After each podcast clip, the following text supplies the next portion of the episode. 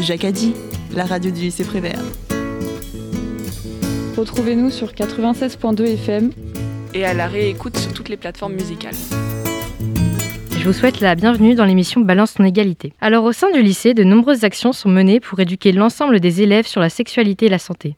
Que ce soit des expositions, les nombreux livres du CDI, cette émission ou encore les ateliers auxquels des élèves ont pu assister. Il y avait par exemple une pièce de théâtre, On ne naît pas femme, des activités scientifiques, mais encore les book trailers sexuellement explicites. Balance ton quoi? Balance ton égalité. L'émission 100% parité entre les filles et les garçons.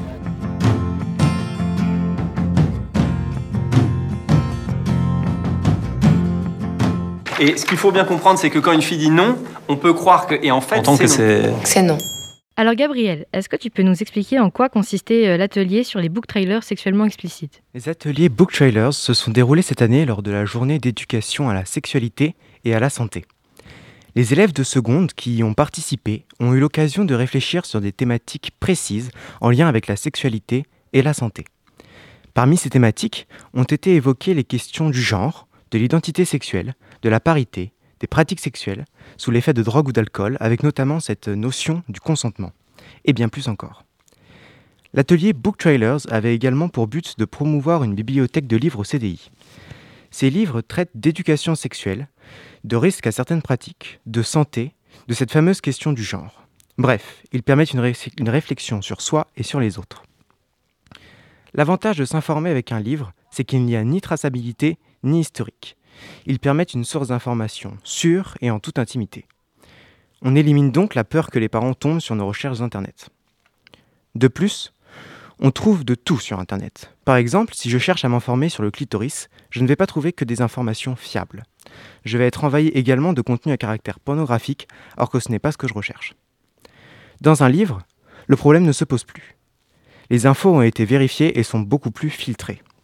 Les documentalistes sont de plus tenus au secret du prêt, c'est-à-dire qu'ils n'ont pas le droit de divulguer à quiconque quel livre vous empruntez. Vos parents ne seront donc pas mis au courant de ce que vous avez pris. Revenons maintenant aux ateliers.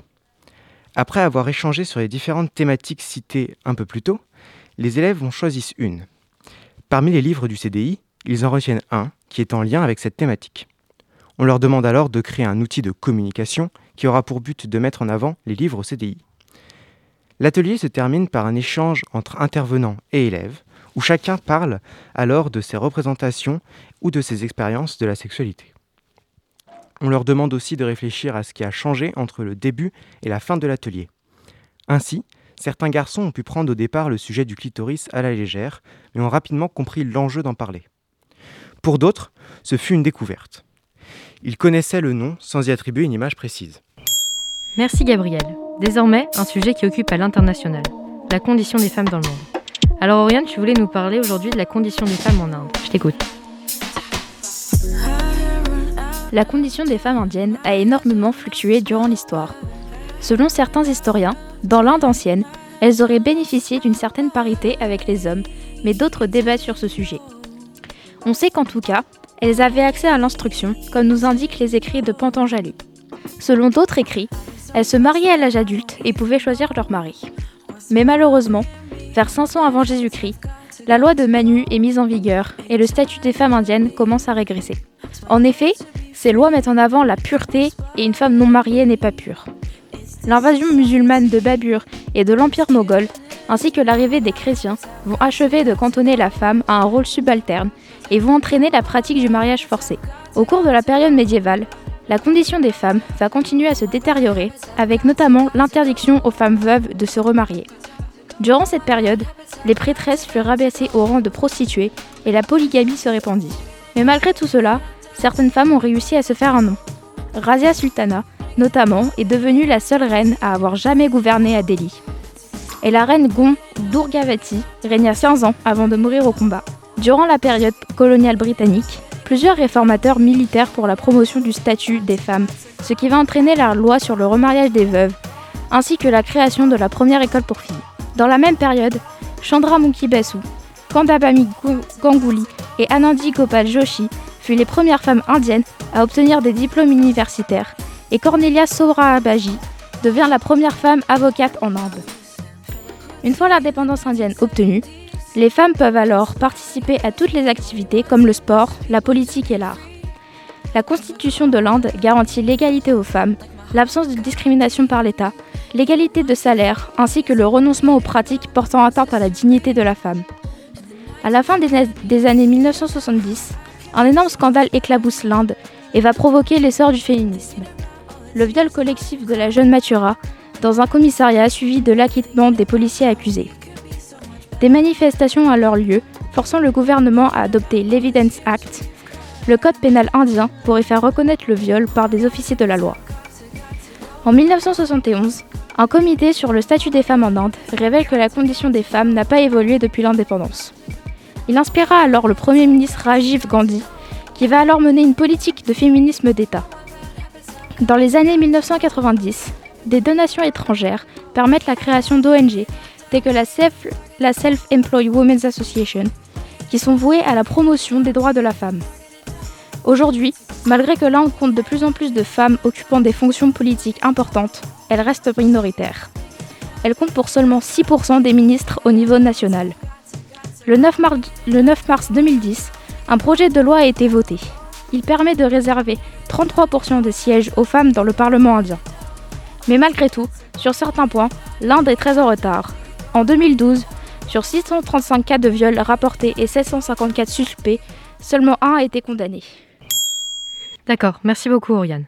Alors avez-vous déjà entendu parler d'un autre pays dans lequel la condition des femmes est, préoccupante?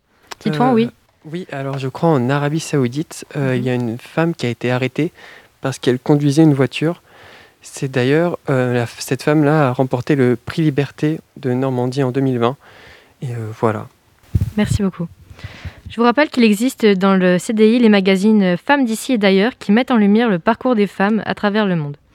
Nous écoutons désormais Kid de Eddie de Preto dans une chanson qui nous parle de la virilité toxique. Tu seras viril, mon kid, je ne veux voir aucune larme glisser sur cette gueule héroïque et ce corps tout sculpté pour atteindre des sommets fantastiques que seule une rêverie pourrait surpasser. Tu seras viril, mon kid, je ne veux voir aucune once féminine, ni les airs ni des gestes qui veulent dire et je sais si ce sont tout de même les pires à venir, te castrer pour quelques. Tu seras viril, mon kid, loin de toi, c'est fini finesse tactique de ces femmes origines qui féminisent, gros guise, sous prétexte d'être le messie fidèle de ce fier modèle archaïque. Tu seras viril, mon kid, tu tiendras dans tes mains l'héritage iconique d'Apollon. Et comme tous les garçons, tu courras de ballon en champion et deviendras mon petit héros historique.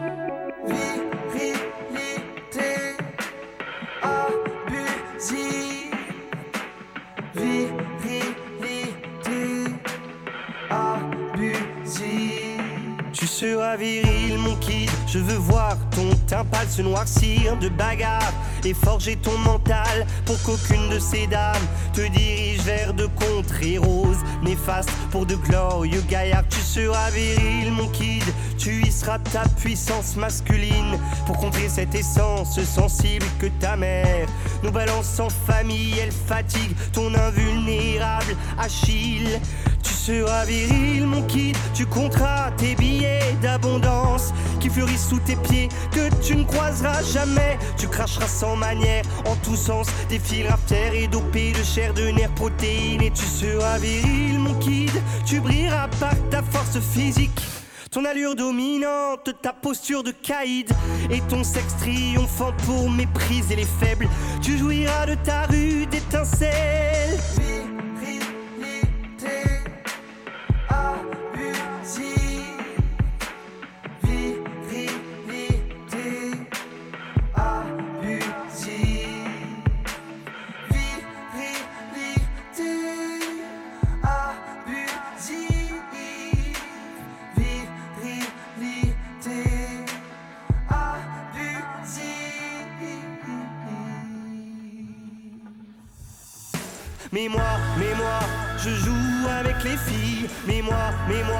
Je ne prône pas mon chibre. Mais moi, mais moi, j'accélérerai tes rides pour que tes propos cessent et disparaissent. Mais moi, mais moi, je joue avec les filles. Mais moi, mais moi, je ne prône pas mon chibre. Mais moi, mais moi, j'accélérerai tes rides pour que tes propos cessent et disparaissent. C'était Kid de Edith de Préto et vous êtes toujours dans l'émission Balance ton égalité de la radio Prévert sur la fréquence 96.2. Je laisse désormais la parole à Mazarine et Angèle. Mazarine, est-ce que tu peux tout d'abord nous définir ce que c'est que le sexisme? D'après la définition du gouvernement, le sexisme est une idéologie qui repose sur l'idée que les femmes sont inférieures aux hommes. Ces manifestations sont très diverses, des formes à l'apparence anodine, stéréotypes, blagues, remarques, jusqu'au plus grave, discrimination, violence ou meurtre. Comme nous pouvons le voir, le sexisme commence à partir de remarques. Par exemple, nous avons pu voir une vidéo sur les réseaux sociaux récemment où la mairesse de Paimpol, Fanny Chappé, se fait interpeller par un membre du conseil municipal, ce dernier l'appelant maîtresse ou encore cocotte. Ces surnoms font preuve d'un manque de respect total vis-à-vis d'une mère et d'une femme. Ces surnoms sont très misogynes et très sexistes. Maîtresse sexualise le métier des professeurs des écoles, tout en la comparant à quelqu'un étant en capacité à ne donner des ordres qu'à des enfants. Cocotte est, lui, un surnom très familier et grossier qui n'a pas sa présence lors d'un conseil municipal. Mais le sexisme peut aller beaucoup plus loin et aboutir à des féminicides. Dernièrement, le mardi 4 mai, Chahinez, une jeune mère de 31 ans, est morte à Mérignac. Son ex-mari lui a tiré plusieurs coups de feu dans la jambe avant de l'asperger d'un liquide inflammable et de l'immoler dans la rue. L'homme avait déjà été en prison pour violence conjugale et la victime avait déjà été portée plainte pour violence conjugale également quelques semaines avant cela. Ainsi, le sexisme peut commencer par des choses plus subtiles, monter crescendo et aboutir à des meurtres. Ici, la prison n'a pas empêché cet homme de recommencer et même d'agir plus gravement. Un acte ou un propos est donc sexiste à partir du moment où une personne est catégorisée par son genre. Avez-vous déjà entendu le terme féminicide? Hugo? J'ai déjà entendu parler de féminicide, mais euh, on m'a pas forcément forcément euh, comment montrer ou parler euh, bah, les conséquences qu'il y avait, euh, les conséquences directes et réelles. Et c'est bien, du coup, c'est grâce là à l'émission ou même à d'autres journaux qu'on peut m'informer et en dire un peu plus sur ce qu'est le féminicide. Marie, tu voulais réagir aussi? Euh, en ce moment, euh, sur les réseaux sociaux, il y a beaucoup de, euh, comment dire, de posts comme ça, de nombre de femmes qui sont tuées en France tous les jours. Et bah, je trouve ça bien parce qu'on n'en parle pas assez. Et je pense que tout le monde devrait savoir ce que c'est que le féminicide. Et, voilà. Alors, il faut savoir qu'aujourd'hui, la 44e femme a été tuée par son conjoint et elle avait seulement 22 ans. Merci les filles. Alors, euh, désormais, un sujet auquel nous avons tous été confrontés étant petits, les stéréotypes sur les jouets d'enfants. Je vais laisser Clara et Lilou nous en parler. Alors, euh, les discriminations genrées débutent dès la naissance et constituent le processus d'apprentissage des rôles culturels définis selon le sexe. En effet, on apprend aux garçons à avoir un certain comportement vis-à-vis des autres. Le garçon ne doit pas avoir peur, ne doit pas pleurer, faire preuve d'assurance et être fort, autant physiquement que mentalement. A contrario, les filles ne doivent pas être exigeantes. Elles doivent pardonner facilement et être bien élevées. Le plus souvent, les filles utilisent comme jouet des poupées. 86% des filles en ont possédé contre 24% des garçons. Cet écart est dû à la volonté de la société de former les petites filles à devenir mamans dès le plus jeune âge en se servant de poupées. Par exemple, la très connue poupée Barbie. Les poupées inculquent les valeurs de la famille. Merci Clara. En effet, des jouets aux couleurs et des activités aux vêtements, ils sont tous genrés et enfermés dans des cases selon les sexes. Cela n'a pas toujours été ainsi. Jadis, par exemple, les vêtements étaient uniformes. Tous les enfants, filles ou garçons, portaient des robes. Puis, lors d'un taux de natalité qui a chuté et est devenu très faible, les industries de textiles pour enfants ont alors eu besoin de faire plus de bénéfices et ont donc créé des pantalons spécifiques aux garçons et ont gardé les robes pour les filles, ce qui faisait donc plus de ventes et plus de bénéfices à l'entreprise. De la même manière, avant, les couleurs étaient inversées. Aujourd'hui, c'est le bleu pour les garçons, le rose pour les filles. Jadis, c'était le rose pour les garçons qui était symbole de puissance et le bleu pour les filles car c'était la... ça renvoyait aux couleurs de la Vierge Marie. Ce processus a ensuite été annulé et ils ont mis tout en blanc. Le blanc était pour tous les enfants, il n'y avait plus de catégorie filles ou garçons. Puis, devant faire plus de bénéfices de la même manière, ils ont donc recréé le rose et le bleu. Parallèlement, il y a les jouets et les activités qui créent les comportements modelés pour les enfants. Par exemple, les activités à l'école. En effet, euh, vous, je sais pas, mais moi, quand j'étais plus jeune, À la maternelle, par exemple, on m'interdisait de jouer au tout ce qui était du foot. Les foot, le foot, on n'avait pas le droit. Et les poupées étaient interdites aux garçons, ainsi que les jeux de ménage. Ce qui met tout de suite les filles dans la case ménage, maison, enfant. Et les garçons qui doivent faire des activités plus à l'extérieur, etc., sortir et travailler de leurs mains. Merci les filles. Il est vrai que cette sorte d'embrigadement commence dès la jeunesse. Nous continuons désormais avec Marie qui va nous parler de l'identité masculine avec le mythe de la virilité. Donc euh, la virilité, c'est un ensemble de comportements qu'on attribue à l'identité sexuelle masculine, définie par notre société et qu'endurent tous les individus, hommes et femmes. En effet, les hommes sont victimes dès leur enfance de ce phénomène. On va demander à un petit garçon d'être fort, à base de tu as pas pleuré pour ça quand même, et valoriser ses prises de risques. Cela passe aussi par la télé et les séries, où l'on présente une figure masculine supérieure à celle de la femme. On arrive ainsi à l'âge adulte à un être irrespectueux et trop sûr de lui. Les femmes, elles, subissent la féminité. Le rose, le culte de la minceur, l'épilation, le manque de confiance en soi, que l'on va faire passer pour la timidité. On va aussi valoriser le besoin de s'occuper des autres et le respect de la règle et de son entourage. Bref, que des petites choses qui alimentent l'image de la femme belle, frêle et muette. La virilité représente aussi un coût réel pour la société. Car oui, c'est elle qui va pousser les hommes à rouler à 110 sur une départementale. C'est elle encore qui amène les, hommes à boire excessivement et se droguer. Et c'est elle la responsable des violences sexuelles.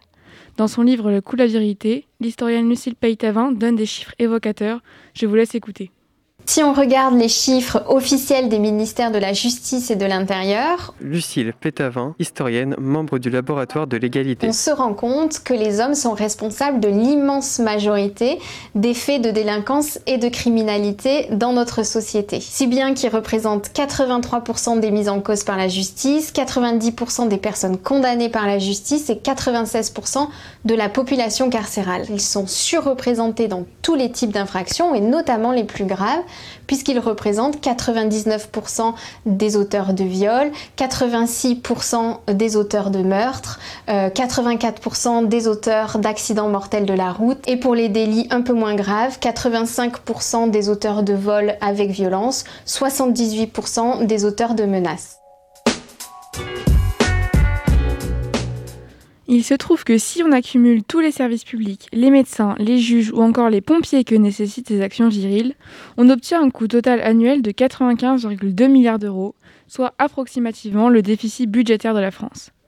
J'aimerais aussi évoquer la pornographie, où trouver du contenu ne présentant pas un homme soumettant une femme est devenu difficile et peut conduire à une idéalisation des relations sexuelles violentes, voire non consenties. On peut nuancer cela avec un auteur, Ismaël Khalifa, qui écrit dans son livre Mal d'hier, homme d'aujourd'hui qu'il existe maintenant plusieurs types de virilité. Selon lui, un homme peut faire la cuisine, s'occuper des enfants et être viril. Car comme le dit si bien l'anthropologue Jean-Jacques Courtine, la virilité, c'est avant tout un idéal. Alors ensemble, détruisons cette figure idéalisée du mal viril et rebâtissons une société où nous choisissons quelle sera notre identité, quels que soient nos chromosomes. Alors, est-ce que quelqu'un a déjà subi ou vu des exemples de cette virilité toxique? Des phrases, par exemple, ou, ou des remarques? Euh, Oui, par exemple, euh, moi, euh, d'habitude, je mets du vernis et ça plaît pas à certaines personnes. Ils me le disent pas directement, mais ils font des remarques histoire d'insinuer. Donc voilà, oui, ça passe aussi par, par des remarques. Merci Marie et Titouan. Pour continuer sur la pornographie, nous allons parler avec Zachary et Gabriel de la vision déformée du sexe dans l'industrie de la pornographie. Zach, on t'écoute. Bonjour Andrea. Alors, on va parler MILF, hentai, teen. Ces mots, vous les connaissez bien, puisqu'à nos âges, 62% d'entre nous y a déjà été confrontés. Et oui, on va parler porno. À l'occasion du Safer Internet Day, rappelons que les sites proposant ce genre de contenu est interdit aux mineurs et pourtant nombre de moins de 18 y vont.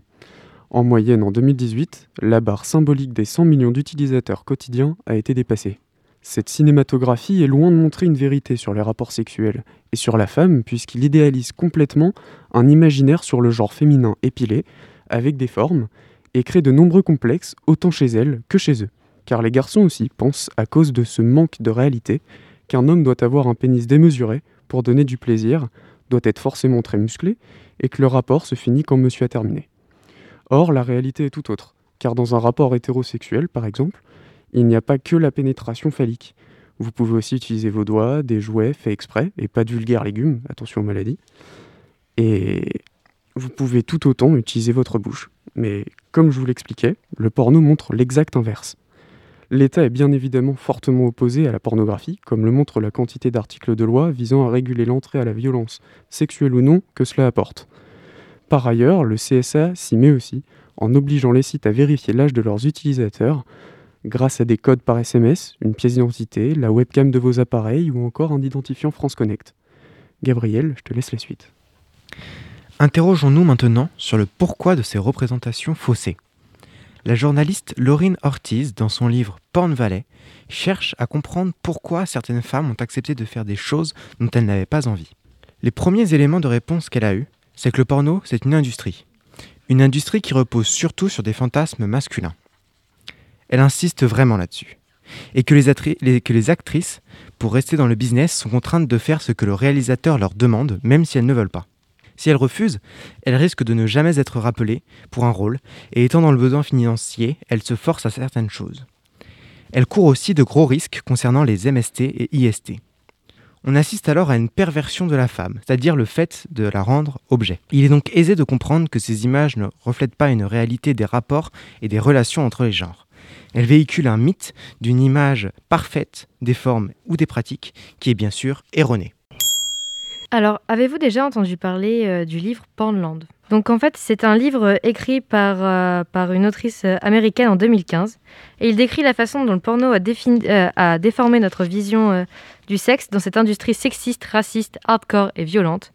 L'auteur met en avant que le fait que certaines scènes, certaines scènes encouragent les viols et les minimisent. Donc euh, pour continuer sur les stéréotypes, nous écoutons Note pour trop tard de Barbara Pravi. Cette chanteuse fait beaucoup parler d'elle en ce moment car elle a effectivement décroché la deuxième place au concours de l'Eurovision.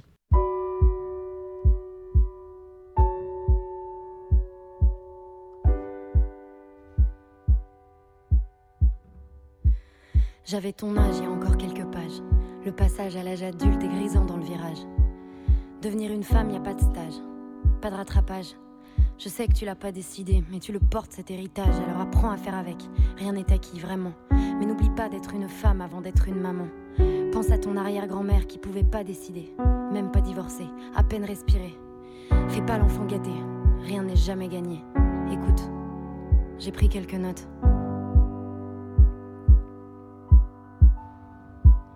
Petite, t'as le sentiment d'être différente, tu marches pas dans les clous. C'est peut-être toi qui as raison et les autres qui sont fous.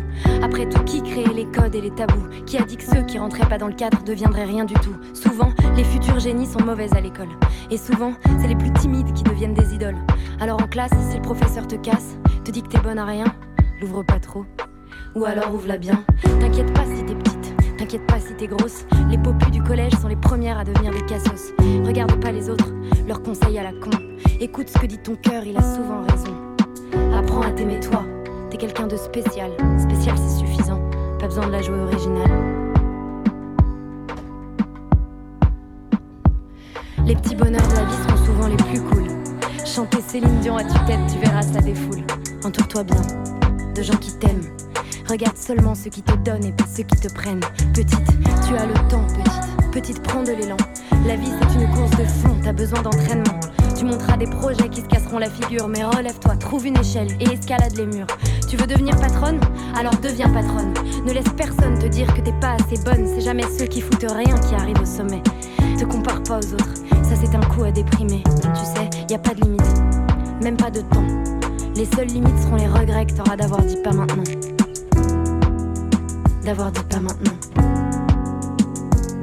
Écoute pas les ragots, te mêle pas des histoires. La vérité, c'est que les choses ne seront jamais toutes blanches ou noires. La vérité, c'est aussi que la vie ne sera pas toujours rose. C'est du même style de personne dont tu tomberas amoureuse, tu sais. Le style de personne qui te rend malheureuse.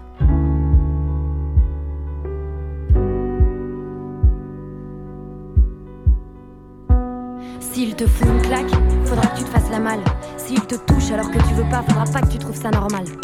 L'amour et la violence ne font pas bon ménage.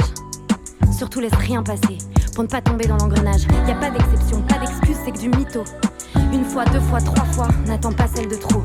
N'aie pas peur d'en parler, n'aie pas peur de le dire. Fais-moi confiance, c'est en parlant qu'on commence à guérir. Et y a pas que les gestes qui feront des dégâts. Les mots sont comme des balles qui resteront bloqués en toi. Laisse personne croire que c'est ta faute, que t'as mérité la violence. Stop l'influence, quelle qu'elle soit, des gens toxiques qui évolueront près de toi. Tu es trop forte, tu es trop belle, trop importante. Tu es trop forte, tu es trop belle, trop importante. Alors. Je n'ai plus honte, il faut que tu saches assez de toutes les plaies que l'on cache de tous les cris que l'on garde en soi. Tout ce mal qu'on se fait par amour. Adieu le mal amour, le mal amour. Souvenir des coups qu'on prend pour des caresses. Adieu le mal amour, le mal amour. C'est un amour aveugle et sourd qui blesse. Adieu le mal amour, le mal amour. Souvenir des coups qu'on prend pour des caresses. Adieu le mal amour, le mal amour. C'est un amour aveugle et sourd qui blesse. C'était une note pour trop tard de Barbara Pravi. Vous êtes toujours sur Jacadi, la radio du lycée Prévert. Nous allons désormais parler d'un phénomène qui a débuté sur les réseaux sociaux. Ce mouvement s'appelle les 97%, et si vous êtes sur TikTok, vous en avez forcément entendu parler. Et nous écoutons désormais Sarah pour nous en parler. 97%, c'est le pourcentage de jeunes femmes britanniques ayant déjà été sexuellement harcelées. Peut-être avez-vous déjà vu le hashtag Sarah Everard, l'histoire d'une jeune femme de 33 ans victime de meurtre sur le retour d'une soirée entre amis. L'affaire va encore prendre de l'ampleur quand on apprendra que le principal suspect est un policier. Symbole de l'insécurité des femmes, la mort de Sarah a poussé de nombreux internautes à témoigner sur TikTok en partageant les habits qu'elle portait le jour de leur agression. Depuis, le hashtag Sarah Everard cumule plus de 147,6 millions de vues sur TikTok, la mort de cette jeune femme suscitant une vague de colère sur les réseaux sociaux. Si ce qui est arrivé à Sarah Everard a touché tant de femmes, c'est parce que nous faisons les mêmes calculs qu'elle faisait tous les jours. Nous empruntons la rue la plus longue, la mieux éclairée quand nous rentrons chez nous. Repoussons la voix la plus terrifiante qui nous dit Ne sois pas idiote, tu as parfaitement le droit de rentrer seule à la maison la nuit et d'être en sécurité. Cela doit cesser. Et pour cela, il existe maintenant des bus qui s'arrêtent à n'importe quel moment après 22 heures dans certaines villes pour que des filles puissent descendre plus près de chez elles. Alors, est-ce que vous trouvez que la ville est faite par et pour les hommes? Par exemple, euh, il faut savoir que les villes sont majoritairement construites par des architectes qui sont des hommes, et donc euh, forcément, ils pensent euh, forcément à leur, euh, leur confort. Oui On peut penser notamment à l'éclairage des rues, qui se fait de moins, euh, enfin, de moins en moins, mais qui, pour certains lieux, essaye d'être de plus en plus éclairé pour euh, éviter ce genre de problème, comme Sarah Everard par exemple, et pour éviter que les filles fassent le même calcul de est-ce que je vais être éclairé et si je vais être suivi ou pas, etc. Bah, je pense que ça nous est tous arrivé d'avoir peur en sortant dans la rue, euh, la nuit et tout, euh, le métro, les, les, les- les- transports, euh, le transport en commun et tout. C'est, je pense qu'on est tous concernés par ça, surtout les femmes évidemment. Mais voilà. Moi, je connais personnellement des personnes, par exemple, qui passent des entretiens d'embauche. Et en fait, ils n'ont pas forcément, donc euh, ils veulent travailler en ville, ils n'ont pas forcément en fait de moyens de transport après pour rentrer chez eux. Euh, déjà, d'un point de vue, c'est dangereux, euh, surtout bah, quand il n'y a pas d'éclairage pour, les personnes, notamment les filles. On n'est pas du coup égal d'un point de vue sécuritaire et on n'a pas, on peut pas vraiment se sentir en sécurité. c'est pas sûr. Oui, Jade. Je sais que pour ma part, euh, j'ai déjà ressenti le besoin de me dire euh, je passe dans cette rue ou j'y passe pas. Que ce soit de, de nuit ou de jour, pour être honnête. Mais euh, en parlant par exemple de, Rouen, il y a certaines rues, on se dit, on, leur donne le, nom de rue des, des coupes-gorges, vous voyez Ce genre de toute petite rue où on se dit j'ai pas trop envie d'y passer, je suis toute seule, je me promène. Est-ce que vraiment je vais y passer dans cette rue ou euh, est-ce que je vais prendre un détour et me dire euh, bon bah c'est plus sécuritaire de passer par, tel endroit quoi? Alors, euh, je voulais aussi vous parler de la Convention d'Istanbul et comment elle protège les femmes. Alors, tout d'abord, elle a été créée en 2011 et c'est un texte de référence pour lutter contre les violences faites aux femmes. Elle a été signée par plus de 40 pays. Donc, euh, tout d'abord, elle lutte contre les, les stéréotypes et les préjugés. Elle prône l'éducation pour déconstruire les stéréotypes de genre et les habitudes culturelles dis- discriminatoires qui peuvent cautionner les femmes à l'égard de la violence. Ensuite, elle condamne les discriminations. Elle oblige les États à protéger toutes les femmes, y compris les femmes transgenres et les personnes intersexuées ou les migrantes réfugiées. Elle propose des solutions concrètes. Elle impose des normes minimales aux États-Unis pour qu'ils mettent en place des refuges en nombre suffisant, des centres de crise pour les victimes de viol, des, euh, des lignes d'assistance gratuites, un soutien psychologique et des soins médicaux pour les victimes de violences. Elle permet aussi de rendre justice à de nombreuses femmes. Grâce à ce texte, des changements ont eu lieu dans de nombreux pays. En Suède, par exemple, le nombre de condamnations pour violence a augmenté de façon considérable grâce à un meilleur accompagnement des victimes. La Convention d'Istanbul sauve des vies. En la ratifiant, les États envoient un message fort. Ils affirment leur volonté politique de protéger les femmes partout en Europe. Nous écoutons désormais Sarah Diguet nous parler euh, des moyens d'alerter sur ces violences et de les mettre en lumière. C'est un réel plaisir de vous avoir avec nous. Est-ce que vous pouvez vous présenter un peu plus? Sarah Diguet, j'étais étudiante au lycée de Jacques Prévert donc il y a 4 ans. Et là, je suis partie faire mes études à Clermont-Ferrand. Euh, tu voulais nous parler un peu plus des collages. Les collages féminicides, oui, ce sont des pratiques assez répandues dans les grandes villes. Donc, par exemple, moi, je suis étudiante à Clermont-Ferrand. C'est des collages qu'on retrouve assez fréquemment dans les rues. Et en fait, le but, c'est de faire rentrer les actions, comme les actions et les, messages promus comme des messages subliminaux. Les, elles rentrent dans la tête des gens. Les gens sont obligés de voir et ils ne peuvent pas se défiler face aux faits qui sont énoncés dans les rues, tels qu'un viol toutes les 7 minutes ou on ne tue pas par amour, ou les différentes sortes de, de techniques sordides faites par les féminicides, ou encore le nombre de femmes mortes sous les coups de leur mari ou de leur ex-conjoint. Mais euh, le principe des, des collages féministes, c'est qu'on est obligé de, de, voir, du coup Ils sont dans la rue, chacun passe devant tous les jours, donc euh, ils sont placés à des endroits stratégiques, donc comme par exemple devant les écoles ou sur les grandes places. Et le, le but, c'est que les gens soient obligés de les voir. On a forcément le regard qui glisse sur ces, sur ces textes. Le, le message est intégré. Après, on décide de l'intégrer en nous et d'agir de, d'agir en conséquence ou non. Est-ce qu'on peut dire du coup qu'on confronte les, les, violeurs face à leur violence?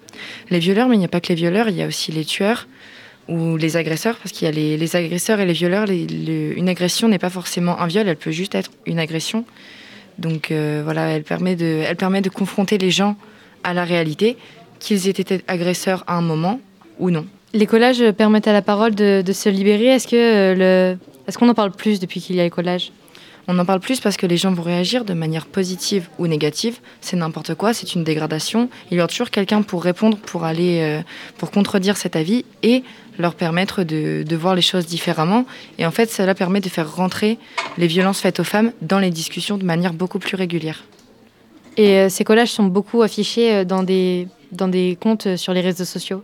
Sur les réseaux sociaux, oui. Et en fait, ce sont les réseaux sociaux qui permettent de, pro, de promouvoir énormément les collages. Donc, euh, par exemple, on retrouve des pages donc, comme ceux de Clermont-Ferrand, ceux de Paris, où ils affichent les, les grands mémoriaux qu'ils font donc, euh, sur certaines places publiques. Donc voilà. Et euh, le but, c'est de fixer la limite? Le but, c'est de, de, fixer la limite, oui, en fait, de, de positionner des phrases comme Est-ce que tu la siffles, ta sœur? Le fait de faire des parallèles entre ce que les gens font de manière. Qu'ils pensent de manière anodine, j'ai sifflé une fille dans la rue, qu'est-ce qui est grave? Et le fait de se dire, est-ce que si cela arrivait à ma sœur, est-ce que je réagirais de façon clémente? Est-ce que je trouverais ça normal? Non, bien sûr. Et ça permet de, de, mettre en avant les messages, de montrer aux gens et de faire ressortir les injustices qui ne sont parfois pas perçues comme, euh, comme telles. D'accord. Et ces collages sont punis par la loi? Ces collages sont punis par la loi, donc euh, je ne sais pas si c'est quelque chose à dire, mais moi je fais partie du groupe des collages de Clermont-Ferrand. Lorsqu'on adhère au groupe, donc, qui est un groupe sur euh, un, des plateformes donc, à l'origine dédiées aux réseaux sociaux, aux jeux, euh, c'est en fait ces groupes on a des préventions sur ce qu'on risque sur la manière de réagir. Et en fait il y a une certaine euh, un certain travail d'équipe entre guillemets avec les gendarmes dans le sens où euh, les on dénonce on dénonce on cherche à réduire les violences. Et en fait ces violences là les gendarmes les combattent aussi. Donc on essaie de faire de manière un peu plus voyante et de manière plus criante que les gendarmes eux défendent. En fait on est des sortes enfin c'est des sortes de messages précurseurs pour limiter ce que les gendarmes combattent eux au quotidien D'accord, merci beaucoup. Est-ce que vous connaissez d'autres moyens d'alerter? Angèle, on t'écoute euh, Oui, du coup, euh, j'ai déjà regardé euh, un ou plusieurs expériences sociales donc, qui parlaient notamment du code masque 19 en pharmacie quand, quand on se fait battre, par exemple, par son conjoint. Mais avec ces expériences sociales, on a remarqué, enfin j'ai remarqué en tout cas, que ce code n'était pas assez répandu et que bien souvent euh, les femmes avaient besoin de montrer les marques euh, qu'elles avaient, les marques des coups. Et, euh, donc je trouve, enfin, ce serait bien que ce genre de code soit répandu. Et pareil, hier j'ai réécouté l'émission Balance ton égalité de l'année dernière. Et j'ai entendu parler d'un code que je connaissais pas, c'est le code Angela, il me semble. Et donc quand on est dans la rue, suivi, qu'on se sent menacé, on peut aller dans n'importe quel endroit et dire ce code et normalement une personne nous met en sécurité. Et euh, pour parler euh, des, des, autres numéros, euh, il y a le 3919, donc c'est un numéro pour les violences conjugales, mais il peut aussi servir pour, pour une femme battue par son mari ou qui subit des coups. Et comment c'est important de parler de ces numéros parce que des fois ils sauvent des vies. Donc voilà.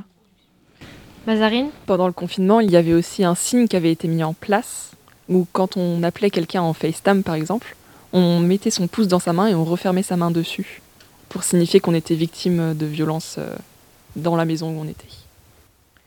Alors euh, j'avais aussi entendu parler d'une technique qui consistait à faire euh, un point noir au creux de la main, et c'était aussi symbole de, violence conjugale.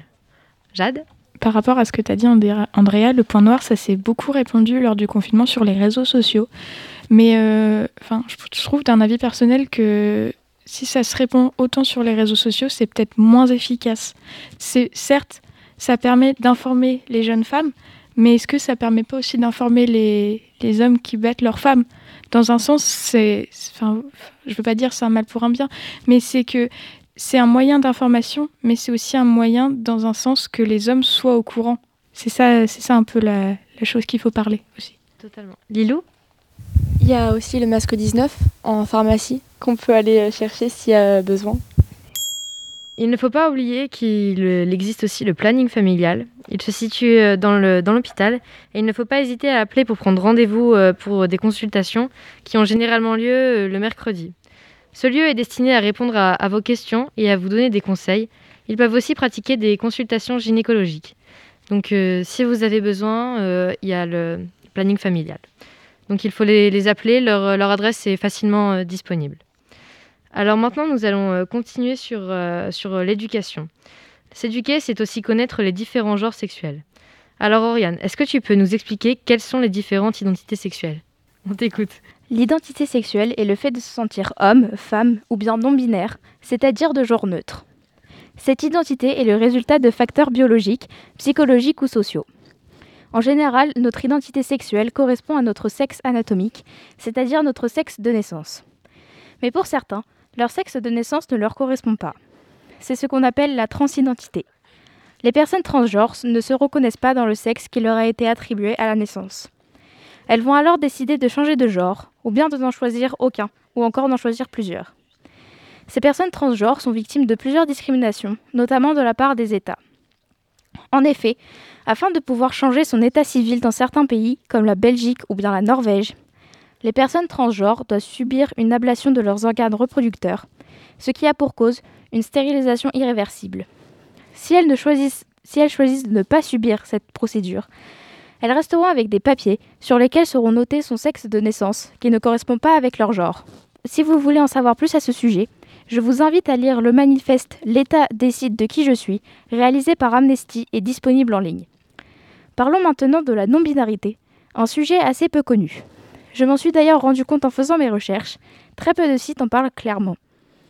Une personne non-binaire est une personne qui ne se ressent ni homme ni femme, mais soit entre les deux, soit aucun des deux, ou soit un mélange des deux. Ces personnes non binaires sont aussi victimes de discrimination, notamment de la part des personnes traditionnalistes qui ont peur de l'évolution de la société et qui vont donc rejeter ces personnes non binaires.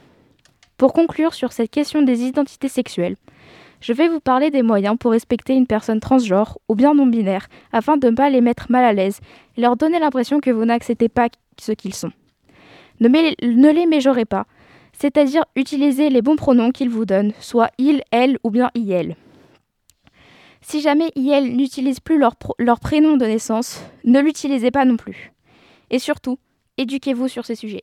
Merci beaucoup, Oriane. Alors, euh, je laisse la parole à Hugo qui voulait réagir. Je sais pas si euh, tu en as parlé, mais euh, le sexe euh, qu'on a à la naissance, c'est pas forcément le, le genre qu'on aura toute notre vie. Et euh, les gens, enfin, je pense, c'est ancré dans la société. Ils ont du mal à retirer cette idée et ils associent les deux, et du coup, euh, ça crée un mal-être pour certaines personnes. Alors, comme euh, tu l'as dit tout à l'heure, il y a effectivement peu de sites internet qui parlent de la non-binarité, mais il y a beaucoup de comptes Instagram qui en parlent et qui l'expliquent euh, simplement. Par exemple, Paye ta non-binarité sur Instagram, qui est assez clair sur ce sujet, je trouve.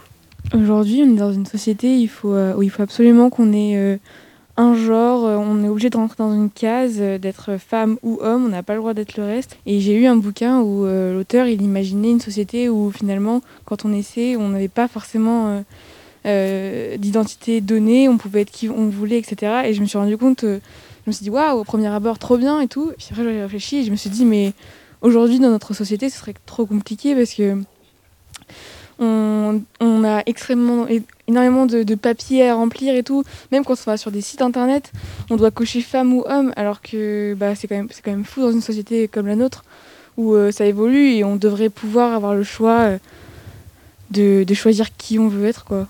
Oui, Oriane. Euh, il y a un livre disponible au CDI qui s'appelle euh, Je suis qui, je suis quoi. Euh, il est disponible au CDI, vous pouvez aller le chercher très facilement. Et pour rebondir sur ce que Marie a dit sur euh, les sites internet où il faut cocher les cases homme ou femme, je sais que je me suis rendu compte que très récemment que Google, euh, quand on va dans les, identités de genre, ils ont rajouté une case ne préfère pas le dire pour par exemple les personnes non binaires pour éviter qu'elles s'identifient à hommes ou femmes alors qu'elles ne le sont pas. Et ben justement, Oriane, comme tu rebondis, euh, tu m'as un peu coupé l'herbe sous le pied parce que je voulais aussi réagir à ce que Marie disait par rapport au formulaire. Et on a en fait sur Google par exemple, j'ai vu ça aussi bah, il y a un petit moment maintenant, mais on pouvait mettre une catégorie autre et écrire nous-mêmes ce qu'on est, ce qu'on considérait être. Et d'ailleurs, c'est tellement ridicule en fait, le, ce genre de formulaire où on doit forcément spécifier de quel, euh, je sais comment, de quel genre on appartient, qu'on a un camarade qu'on connaît très bien qui a lui écrit que c'était un hélicoptère de chasse dans son. Et c'est assez hallucinant quand même de devoir se justifier d'être un garçon, une femme ou même non binaire, ce que ce qu'on a envie d'être en fait, juste pour accéder à certains sites. Et euh, je, je sais que dernièrement, euh, j'ai vu ça aux infos euh, hier d'ailleurs, euh, il y a, euh, je, je crois que c'est un artiste qui a créé une campagne Lego avec euh, les Lego en fait représentent le drapeau LGBTQ en fait. Donc euh, c'est des tout, petits Lego en fait. Ils sont de la couleur de chaque couleur du drapeau euh, LGBTQ et ils ont des, des, habits différents non genrés en fait. Et des coiffures par exemple la coiffure un peu style Amy, Amy euh, pardon je le prononce mal mais voilà. Et c'est important de montrer que dans cette société, euh, malgré ce qui se passe, euh, on arrive encore à, créer des, jouets non genrés pour tout le monde. Alors, euh, le Lego rose avait fait pas mal polémique parce que justement, il était rose et il avait une coiffure plutôt attribuée aux femmes par la société. Et en fait, Lego s'est justifié en disant que c'était un, Lego qui représentait les drag queens. Donc, au final, la polémique s'est totalement arrêtée. Alors, merci à tous. Il est vrai que c'est un sujet tabou dans la société. Et euh, nous allons désormais écouter Euphonique, le deuxième sexe. On ne naît pas femme, on le devient. Être femme, ce n'est pas une donnée naturelle. C'est le résultat d'une histoire. Il n'y a pas un destin biologique, psychologique. En particulier, c'est l'histoire de son enfance qui la détermine comme femme, qui crée en elle quelque chose qui n'est pas du tout une, une- une donnée, une essence, qui crée en elle ce qu'on a appelé quelquefois l'éternel féminin, la féminité. On m'a souvent dit qu'être mère ça donnerait un sens à ma vie. J'ai toujours pensé le contraire mais rares sont ceux de mon avis. Je n'ai ni l'instinct ni l'envie. On me répète que ça viendra Que mon destin sera accompli quand je tiendrai la vie dans mes bras. Je les vois déjà me crucifier Tous à me montrer du doigt. Pourquoi devrais-je me justifier? Au fond ça ne concerne que moi. Pour quelques aspects biologiques On nous divise dès la naissance. On me dit femme en toute logique Mais le suis-je vraiment par essence? À vrai dire ça ne change rien De naître fille ou garçon. Mais la mère qui donnera le sein ne le fera pas de la même façon. Selon le sexe, c'est indéniable, y a des variables d'éducation. Les femmes sont aussi responsables de leurs propres conditions. C'est devenu inconscient. Et dans le fond, sachez bien que depuis la nuit des temps, on n'est pas femme, on le devient. Dans leur système patriarcal, j'étouffe, je me sens inférieur. Mon cœur est devenu cannibale car tout me bouffe de l'intérieur. Pour plaire à ces messieurs, mieux vaut être belle et souriante. Si je suis cher à leurs yeux, c'est qu'ils me voient comme de la viande. J'ai comme envie de les gifler quand les hommes deviennent des hyènes, quand les mêmes se mettent à me siffler. Comme si j'étais leur chienne, vois-tu mon cœur se pince, je ne serai jamais dans la norme. Hier on me voulait mince, maintenant ils me veulent des formes. Je suis réduit à mon sexe, mais j'ai la frousse de le crier. Ai-je vraiment des complexes ou est-ce qu'on me pousse à les créer? Et dans mes yeux y a plus d'étoiles, je crois qu'on préfère sous les draps. Ouais, plutôt qu'avec un voile ou quelques poils sous les bras. Tout le système est corrompu, mais la vois-tu, j'en ai assez lassé d'être la femme rompue que le silence a effacé. On ne réalise pas encore, donc on laisse, on banalise. Les yeux me percent, me paralysent. Oui, c'est mon corps qu'on sexualise. Y a peut-être un amalgame auquel tout le monde contribue. Car avant d'être une femme, je suis un individu. Non, il n'y a rien d'ambigu. Quand je dis non, c'est non, tu captes. Alors pourquoi tu continues à vouloir franchir un cap? Expliquez-moi, ça bloque. On dit rien aux hommes torse nu. Alors pourquoi on me traite de salope dès que je suis un peu dévêtu? Blablabla, bla oui, je sais, ça fait longtemps que j'ai pris parti. Tu traites les femmes de mal baiser, mais demande-toi la faute à qui? Qui fait quoi pour mes droits? Comme toi, je connais la galère. Alors à compétence égale, je réclame le même salaire. Moi, y a plus rien qui m'étonne, mais c'est pourtant n'importe quoi. Parfois, on me dit que j'en fais des tonnes, alors pourquoi j'en porte le poids? Pour une fois qu'on se le dise, on nous méprise à outrance. Les apparences se déguisent. Dis-moi, ressens-tu ma souffrance? Je dis pas que les hommes sont tous les mêmes. Il y a les bons et les moins pires, mais je crois que les plus cons sont ceux qui regardent sans rien dire. Balance ton poids, balance ton porc. Oui, ça fait faire de belles chansons. Ça fait même des disques d'or, mais ça ne change pas ce que les gens sont. Alors considère-moi vraiment, sinon qui changera mon destin? Je voulais qu'on me regarde autrement, je suis ni ta proie ni ton festin. À l'intérieur, j'ai trop de colère, je voudrais lui dire adieu bientôt. Pourquoi dans les bouquins scolaires, y a rien au sujet du clito? J'ai pris des coups dans la gueule et je dis pas ça par pitié. Mais je te jure que je me sens seul depuis qu'il y a plus trop d'amitié. On m'a battu et rabaissé. Crois-tu que je suis resté par amour? J'avais peur, j'étais blessé. Et l'injustice court toujours. Quelques larmes sous mes fossiles, ma liberté n'est qu'une parcelle. On me préfère bien docile, je ne suis pas né pour qu'on marcelle. Comprendra qu'il a vécu, j'ai l'impression que nous rampons. En fait, faudrait que la sécu pense à rembourser les tampons. Dis-moi qui peut changer la donne, pas sûr que ce soit ce texte. Mais dis-toi qu'il y a des hommes qui luttent pour le deuxième sexe. Dis-moi qui peut changer la donne, pas sûr que ce soit ce texte. Mais dis-toi qu'il y a des hommes qui luttent pour le deuxième sexe.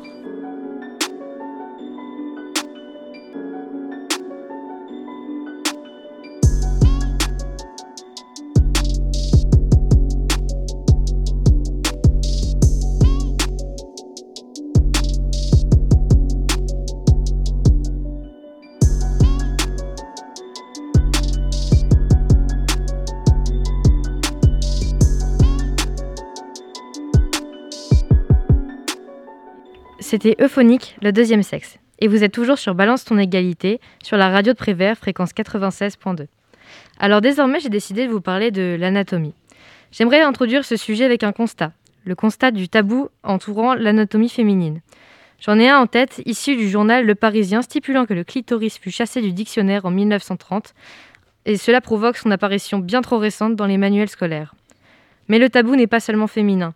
Il est impossible en société de parler d'anatomie sans craindre un jugement qui est basé sur une norme. Ces normes qui biaisent alors la perception et laissent suggérer qu'il existerait une forme ou une taille idéale. Ces normes sont relayées par, la, la pornographie ou plus simplement les réseaux sociaux. J'ai ici en tête une vidéo de la plateforme TikTok où une personne décrit le sexe de son partenaire en enseignant qu'elle est idéale, voire parfaite. La vérité est pourtant qu'il n'y a pas de perfection, car chaque corps, chaque sexe, chaque personne est différente, et que les perceptions de l'anatomie sont aujourd'hui bancales, car trop influencées et restreintes. Nous pouvons d'ailleurs saluer le mouvement Body Positivity, qui tente de briser ces normes. Les stéréotypes sont aujourd'hui une sorte de pilier du jugement. Et ils sont surtout la preuve nocive du manque d'humanisme de chacun. On relate des stéréotypes pour tout, ethnie, culture, origine, genre.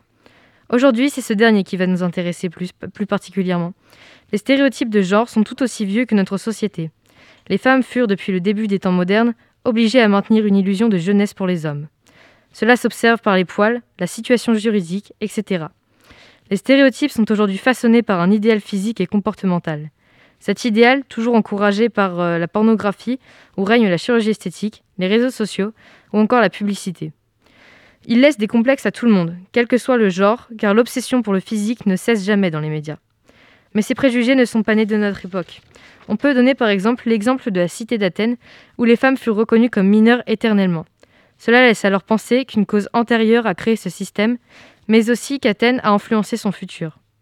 C'est un cercle vicieux, car c'est cela un stéréotype, un cercle vicieux qui ne s'arrête que si chacun est prêt à le remettre en question.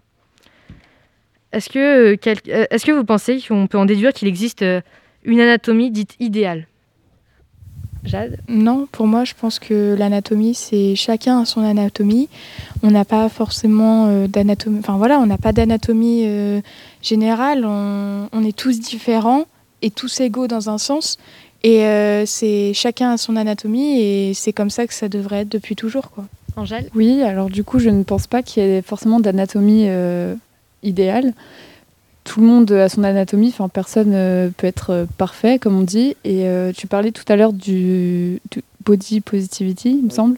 Et du coup, j'ai en tête un compte Instagram, donc il me semble que c'est The Gringer Chloé, qui essaye de casser un peu ses codes euh, en, du coup, en montrant elle son corps et en disant qu'il n'y a pas d'idéal forcément. Zachary? Ben, Il y a qu'à voir euh, les critères de beauté dans l'histoire et même dans les pays étrangers où ils sont carrément différents de ce que nous on peut retrouver.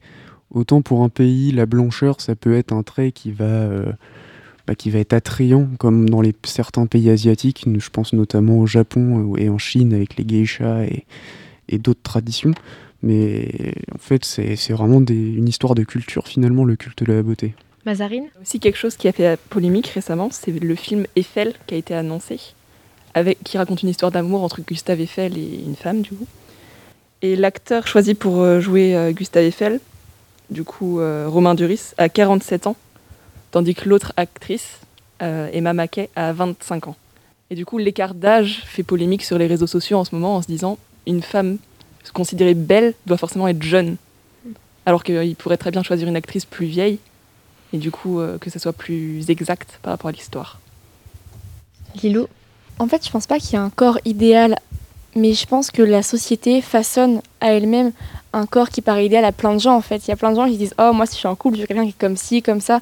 Parce qu'avec les réseaux, la société, les critiques des gens autour, etc., ça fait que tout le monde se force à se façonner un idéal à lui-même. Du coup, ça crée beaucoup de complexes et de désillusions. Pour revenir sur euh, le body, le body positive euh, sur les réseaux sociaux, euh, beaucoup de, on peut dire ça, influenceuses ou influenceurs même en font. Mais quand on regarde, on lit les commentaires des gens, on se rend compte que bah, certains, ils voient pas ça comme ça. C'est la plupart du temps euh, les influenceurs qui veulent prôner le positif pour leur communauté, faire en sorte que les gens se sentent bien. Bah, on se rend compte qu'il y a beaucoup de gens qui n'arrivent pas à comprendre ce que, ce que je peux comprendre personnellement. Ils disent euh, non, bah, vous voulez seulement montrer euh, que vous êtes mince ou que vous êtes, que vous vous sentez bien, mais nous, on n'est pas comme ça. Mais en fait, chacun est différent, chacun voit comme il veut, mais, il y a, mais quand même, ça fait du bien de voir des gens qui prônent le positif et qui se disent, comme nous, on dit actuellement, bah, suis beau- j'ai beau être comme ça, moi je vais pas vous juger sur ce que vous êtes quoi Euh, ça fait du bien de voir du positif à travers les réseaux sociaux euh, par rapport à toute la haine qu'il y a quoi Il faut savoir, enfin aussi, euh, ce mouvement ne prône pas que les rondeurs. Il faut aussi savoir qu'il y a des personnes dites euh, maigres qui sont aussi mal dans leur peau euh, à cause de leur poids et qui développent euh, des complexes par rapport à ça. Et je voulais aussi vous demander, qu'est-ce que, de quoi peut témoigner l'envie de jeunesse? En fait, la société prône la jeunesse comme si c'était le seul idéal qu'on pouvait avoir de beauté chez la femme principalement. La femme directement avec ses rides, ses rondeurs, tout ce qui arrive en vieillissant en fait. Tout ce qui arrive au fur et à mesure qu'elle grandit, elle veut l'annuler comme si elle voulait rester enfant tout- tout- pour toujours en fait. Zach? On peut faire référence à l'œuvre d'Oscar Wilde, euh, le portrait de Dorian Gray, par exemple, dans lequel il prône euh, la jeunesse éternelle et la beauté qui, va avec, avec le personnage, par exemple, de Lord Henry, ou encore même celui de Dorian, puisqu'il il a comme souhait de rester éternel euh, et jeune pour garder sa beauté tout le long, qui perd finalement, puisqu'on a beau essayer d'être jeune et donc de rallier la beauté avec toute notre vie, on vieillit forcément et les actes qu'on fait ou même les choses qu'on qu'on peut commettre euh, font qu'on change et qu'on vieillit quand même. Sheila, si j'étais un homme.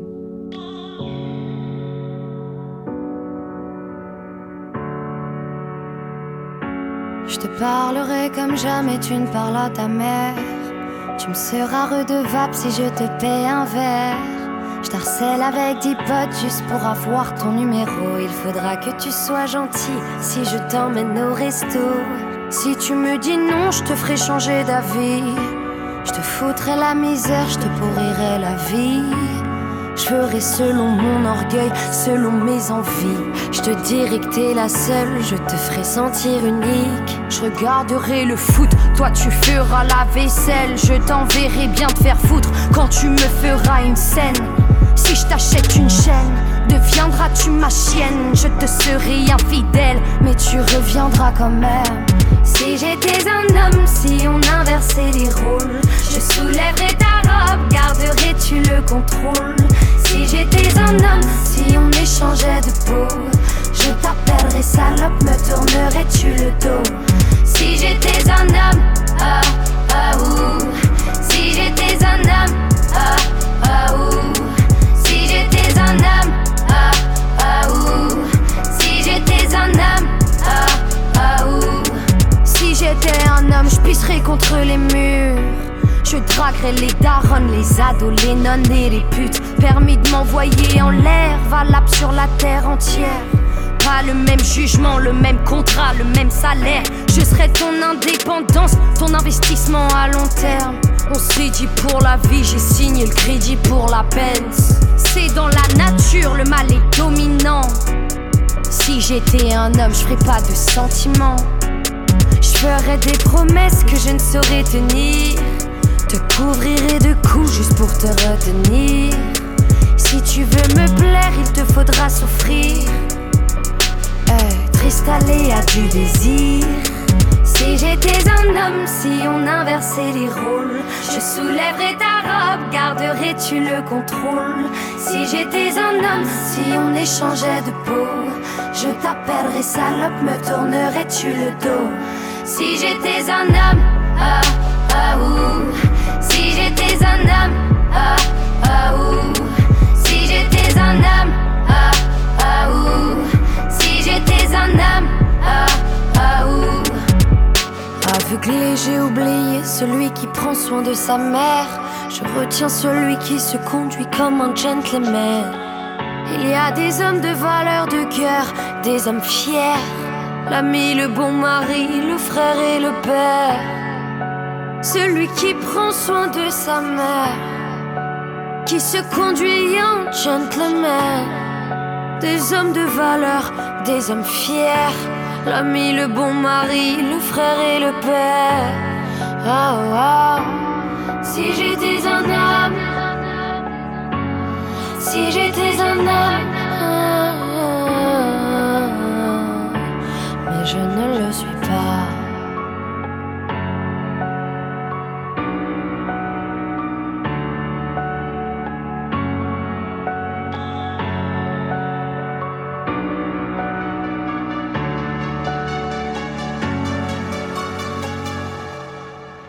Alors pour continuer sur euh, l'anatomie, il existe plusieurs livres du CDI pour casser les tabous et montrer la différence. Il existe par exemple le livre très sérieux du clitoris, écrit par Caroline Balma Chaminadour, qui euh, nous explique les différentes formes du clitoris et euh, à quoi il sert.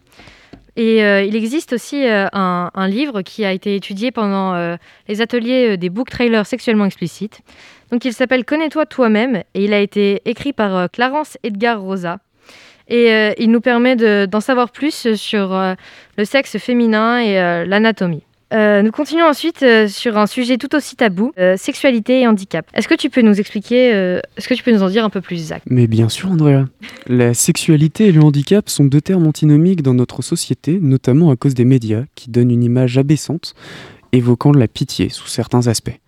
La plupart du temps, nous voyons les personnes en situation de handicap par leur handicap, en oubliant la personne qui elles sont. Des personnes humaines, donc, avec des envies, des désirs et des fantasmes aussi, dont nous nous devons de parler comme nous le faisons ici. Les personnes en situation de handicap sont souvent victimes de ce que l'on appelle la misère sexuelle. Des moyens que je ne peux recommander sont utilisés pour y remédier, comme des travailleurs du sexe ou des bénévoles même. Pour ma part, même si cela peut aider sur le court terme, je ne pense pas cela comme une solution viable dans le temps. Alors pour éviter d'en arriver à de telles extrémités, peut-être devrions-nous accepter les handicaps et faire rentrer dans nos mœurs ces derniers. Et si, ensemble, nous refaisions l'image que l'on peut avoir des personnes atteintes d'handicap Merci beaucoup, Zach. Alors, euh, nous continuons maintenant avec euh, la, la contraception. Alors, est-ce que quelqu'un peut nous expliquer un peu ce qu'est déjà la contraception et à quoi elle sert? Jade? Bah, pour nous, les filles, euh, c'est un moyen de protection pour éviter de tomber enceinte. Euh, on peut dire aussi que bah voilà, c'est un moyen de protection euh, qui, euh, je pense, comment, qui, je pense, est trop sexualisé sur la femme. Je, par- je parle de la pilule. On sait qu'on a des pilules pour les hommes qui ont été créées, qui ont été testées, mais pas commercialisées. Voilà, ça, ça s'est arrêté au, test et pourtant le test, euh, ce que j'ai compris, s'est révélé un peu positif. Mais on a, voilà, ça reste la pilule pour la femme. Et est-ce que tu sais pourquoi est-ce qu'elles n'ont pas été commercialisées? Capucine? Ben, moi, j'ai lu un petit peu et euh, j'ai lu quelques petites études et quelques petits articles et euh, en fait, ils se sont rendus compte qu'il y avait à peu près les mêmes effets secondaires chez les hommes que chez les femmes, même s'ils étaient moins importants chez les hommes. Et du coup, pour certains, du coup, comme c'était les mêmes effets secondaires, c'était pas la peine d'en faire pour des hommes puisque c'était la même chose. Et il y en a d'autres aussi où- qui n'ont pas été jusqu'au bout du test, qui n'ont pas été concluants, parce qu'on a estimé qu'il y avait trop d'effets secondaires, mais il y en avait quand même moins que chez les femmes. Il y avait des, des gens qui, étaient, qui devenaient dépressifs, qui avaient des baisses de la libido. Il y avait la même chose chez les femmes, mais on a estimé que pour des hommes, c'était trop. Merci beaucoup. Est-ce que euh, on peut dire que la contraception est pour les femmes euh, une charge mentale? Par exemple, le le fait de devoir la prendre tous les jours à, à heure fixe. Oui, Zach? Bah, Dans la mesure où les filles euh, et les femmes doivent prendre la pilule, donc la payer en partie en fonction de quelle pilule il s'agit, et de la prendre tous les jours à- une heure précise, etc., évidemment que c'est une charge mentale. Moi, si on me donnait quelque chose, et à juste, à juste dire, hein, si on me donnait un médicament à prendre à chaque heure, tous les jours, et si je le prends pas, euh, bah, ça me saoulera un peu. Lilou? Bah après, au-delà de se dire faut que je le prenne tous les jours, etc., c'est déjà très compliqué d'y penser tout le temps. Mais il y a aussi, bah, comme on l'a dit, les effets secondaires qui, des fois, sont quand même très lourds. Ça bouleverse quand même beaucoup les hormones. Donc, des fois, ne serait-ce que mentalement, d'un coup, on va être pas bien, on va se à pleurer, on sait pas pourquoi. On est super mal. La libido qui baisse, etc. On n'a plus forcément envie de rien, que ce soit sexuellement ou autour.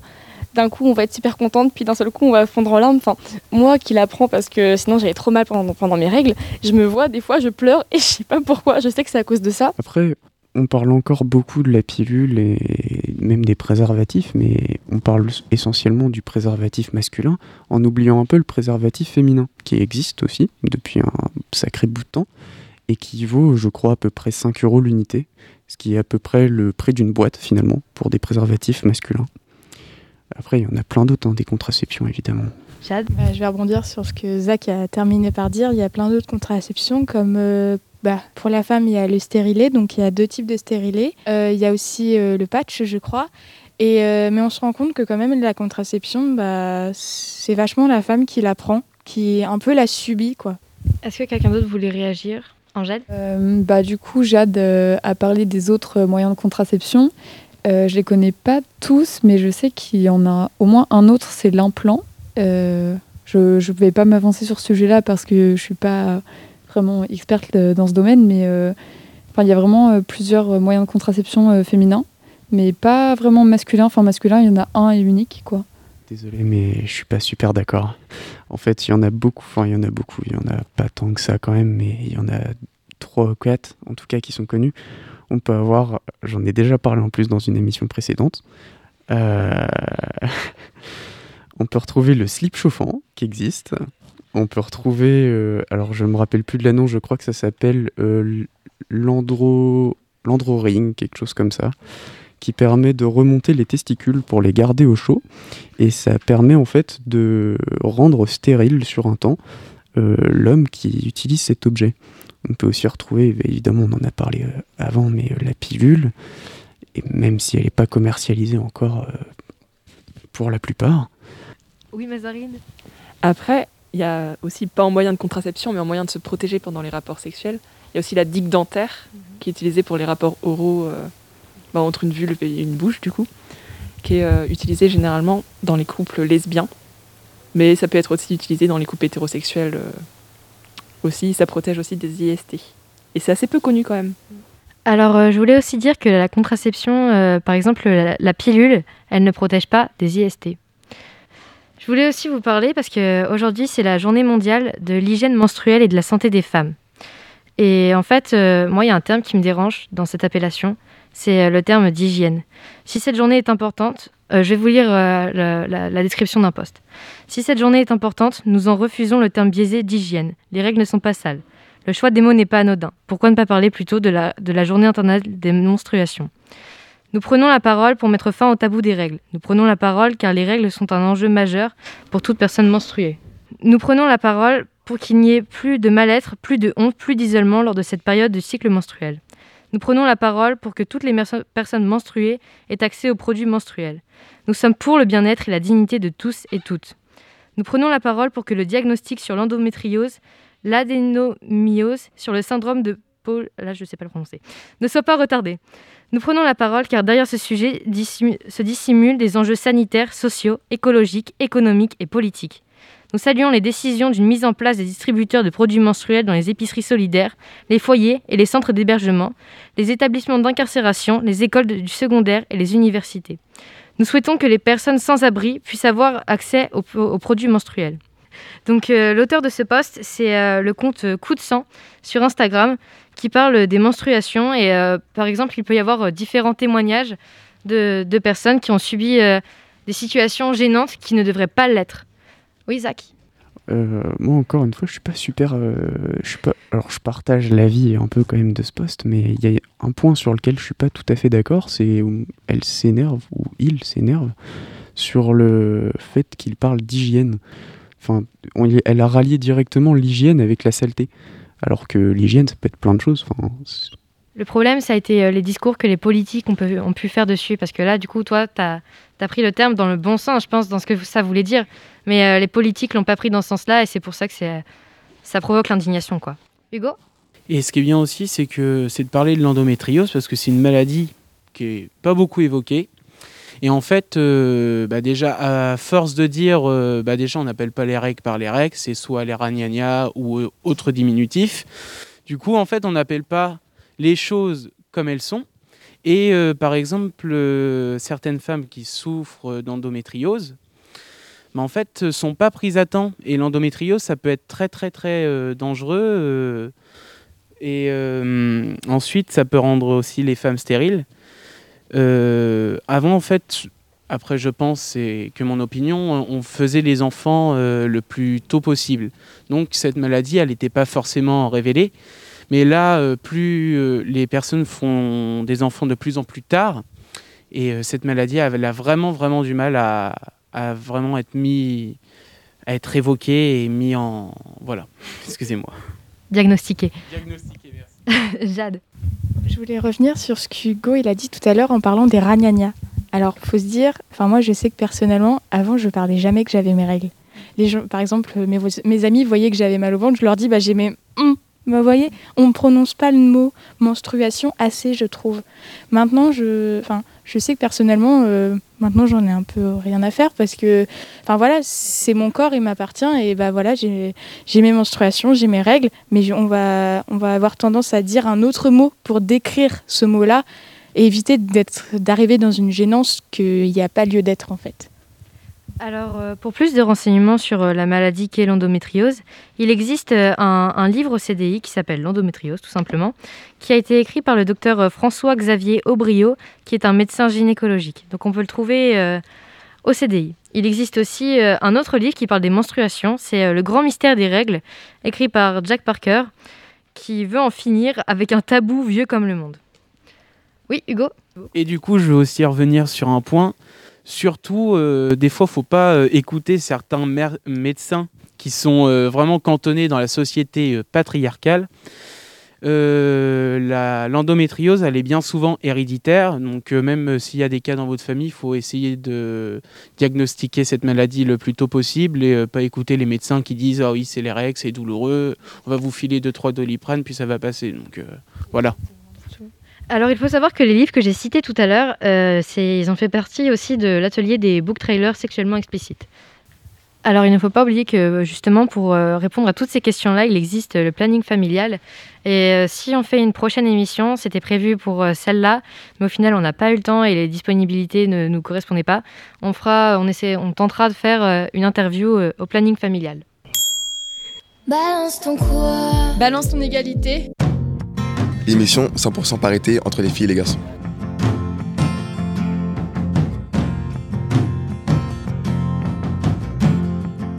Et ce qu'il faut bien comprendre, c'est que quand une fille dit non, on peut croire que. Et en fait, c'est non.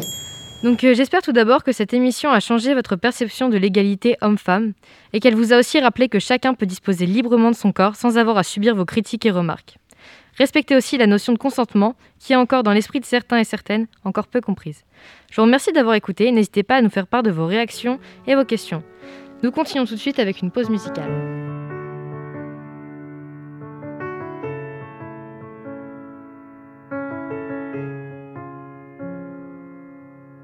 Veuillez accepter, mesdames, ces quelques mots comme un hommage à votre jante que j'admire qui crée en chaque homme un orage.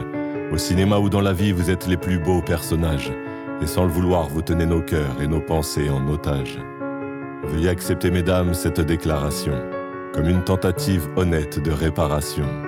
Face au profond machisme de nos coutumes, de nos cultures, dans le grand livre des humains, place au chapitre de la rupture. Vous êtes infiniment plus subtile, plus élégante et plus classe que la jante masculine qui parle fort prend toute la place. Et si j'apprécie des deux yeux quand tu balances ton corps, j'applaudis aussi des deux mains quand tu balances ton porc. Derrière chaque homme important se cache une femme qui l'inspire.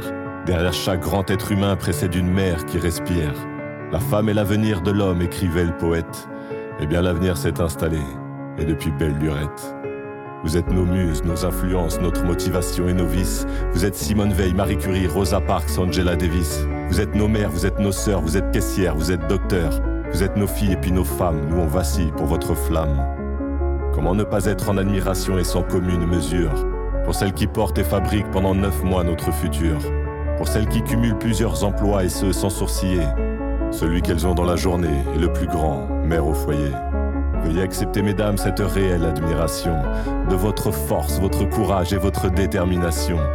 Veuillez accepter, mesdames, mon aimable faiblesse face à votre fragilité, votre empathie, votre tendresse. Veuillez accepter, mesdames, cette petite intro, car l'avenir appartient à celle qu'on aime trop. Pour ne pas être taxé de premier degré d'anthologie, veuillez accepter, mesdames, cette délicate démagogie.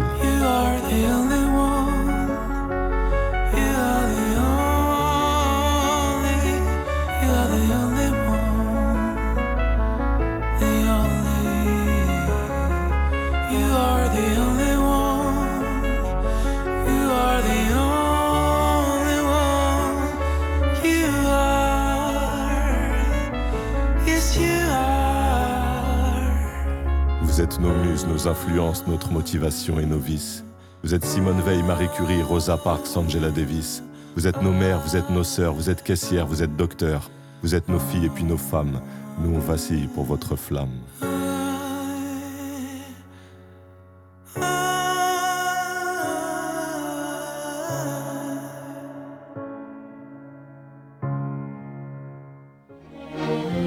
T'as de beaux yeux, tu sais.